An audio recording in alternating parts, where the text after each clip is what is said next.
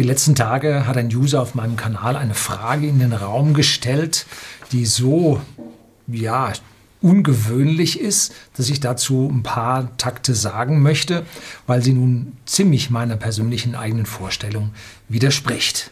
Bleiben Sie dran.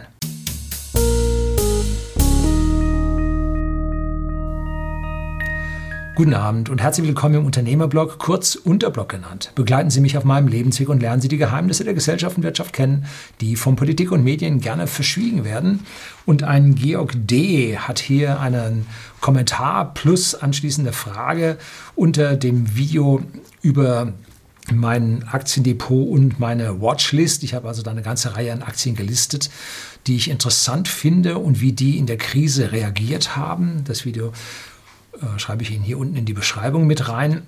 Und dazu hat einen Kommentar und eine Frage gestellt, die ist so außergewöhnlich und widerspricht dermaßen meinem persönlichen Verständnis, dass ich hier dazu etwas sagen möchte. Georg D. hat also geschrieben, also mein Bankberater hat mir Mitte März folgenden Tipp gegeben. Nur echte Aktien kaufen wegen dem Sondervermögen. Keine ETF oder Zertifikate. Und nur amerikanische Technologieaktien. Ich habe mir dann den Nasdaq 100 gekauft, die Titel prozentual wie in der Gewichtung des Nasdaq. Die Nieten habe ich letzte Woche rausgeschmissen. Jetzt stehen so an die 75 Titel im Depot.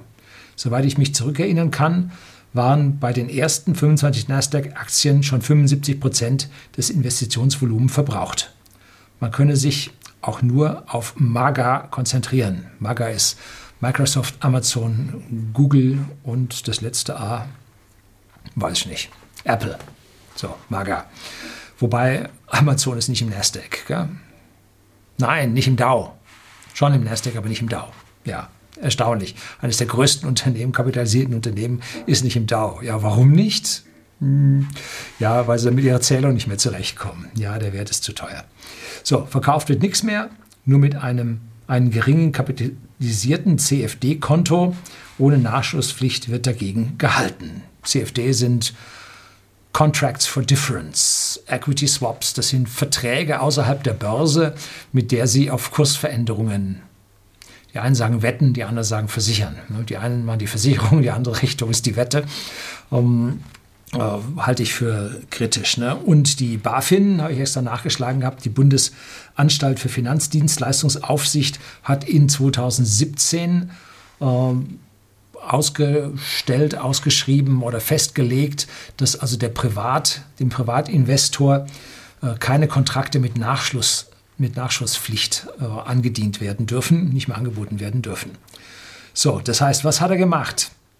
Er hat äh, hier massiv in Technologieaktien investiert und durch diese CFDs ist er im Moment zu 100 Prozent sicher. Und dann die Frage dahinter, wie sichert ihr euer Depot ab? Also zuallererst äh, einen Bankberater fragen, da fragen Sie keinen Bankberater, da fragen Sie einen Verkäufer. Denn die Leute, die mehr können als Sie, die wirklich die Sache wissen, die sitzen nicht dort auf so einem Bankplatz, sondern die drehen ihr eigenes Ding und haben irgendwo eine Villa. Ne? Wer es also richtig gut kann, wird nie Bankberater werden, der von Provisionen lebt.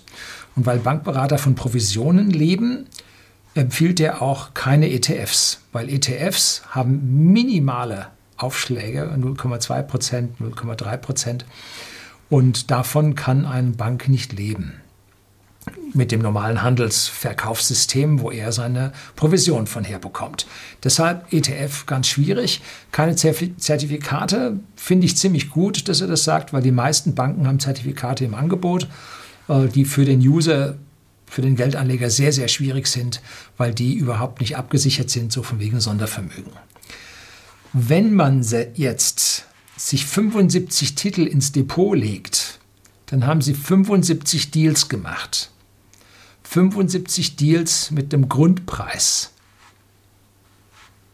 Wahnsinnskosten, die sich damit aufgeladen haben. Und die Entscheidung dann zu sagen, okay, ähm, wenn man sich auf die MAGA-Aktien konzentriert, früher waren das die FANG-Aktien, Facebook, Amazon, Netflix und Google. Und dann hatte man schon einen Großteil der Kapitalisierung durch und auch die größten Bewegungen in dem entsprechenden Index hatte man dann schon mit drin.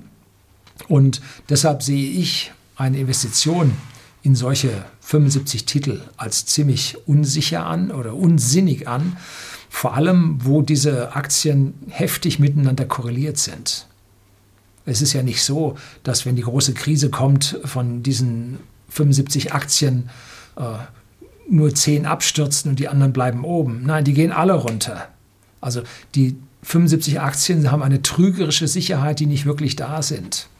Wenn man so ein ganzes Ding haben will, dann sehe ich einen ETF, der physisch hinterlegt ist, also mit echten Aktien hinterlegt ist, sich an dieser Stelle ein Stück weit besser an. Durch die Anzahl an Käufen, die Sie hier getätigt haben, haben Sie auf jeden Fall weitaus höhere Kosten, als Sie mit dem ETF gehabt haben. Und das zu holen, ist wahnsinnig schwierig. Ne? So, auch bei dem Aussuchen der Nasdaq-Aktien gehe ich überhaupt nicht konform. Denn in diesen Tech-Aktien, diesen Technologieaktien, steckt auch immer ein hohes Risiko drin. Wenn es einen Rückschlag gibt, dann ist es für viele neue, neue Dinge ist es vorbei. Das kann sein, dass nach drei, vier, fünf Jahren, wenn die Sache sich wieder erholt, dieses Ding wiederkommt. Es kann aber auch sein, dass das Teil beerdigt wird und weg ist. Technologieaktien reagieren viel, viel stärker auf ja, Krisen als die normalen Versorgeraktien. Lebensmittel werden immer gegessen. Sanitärprodukte werden fast alle immer gebraucht. Es sei denn, es geht wieder zurück in die Steinzeit. Ähm, also insofern sehe ich die Technologieaktien in dieser schwieriger. Allerdings muss ich sagen, ich habe mich von diesen Maga-Aktien auch nicht so ganz fernhalten können, wobei ich Microsoft eine Zeit lang gehabt habe, aber so im Innersten heraus kann ich so einen Monopolisten, äh, boah, da tue ich mich richtig hart mit. Ne? Genauso Google ist auch Monopolist, tue ich mich auch hart mit. Ne? Nicht so ganz einfach. Ähm, das Hauptproblem, was ich bei Ihnen sehe, ist, wenn Sie diesen Index kaufen, dann haben Sie den Schrott mit dabei. Es gibt Möglichkeit, dass Sie sich bessere Aktien aussuchen. Sie haben jetzt erstmal äh, alle gekauft, Nasdaq 100, und haben dann nachher gemerkt, was der Schrott ist, und den haben Sie aussortiert. Das hätten Sie vorher finden können, wenn Sie sich ein bisschen Mühe gegeben haben. Hätten. Jetzt haben Sie zweimal Gebühr gehabt zum Kaufen, zum Verkaufen und die Verluste. Hm, dreimal Verlust gehabt. Ne? So, also das schaffen Sie vorher, was da die guten und was die weniger guten sind. Ne?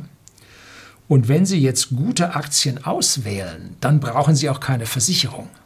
Denn die Versicherungen zahlen Sie, was zahlen Sie, ein Prozent oder so, ne?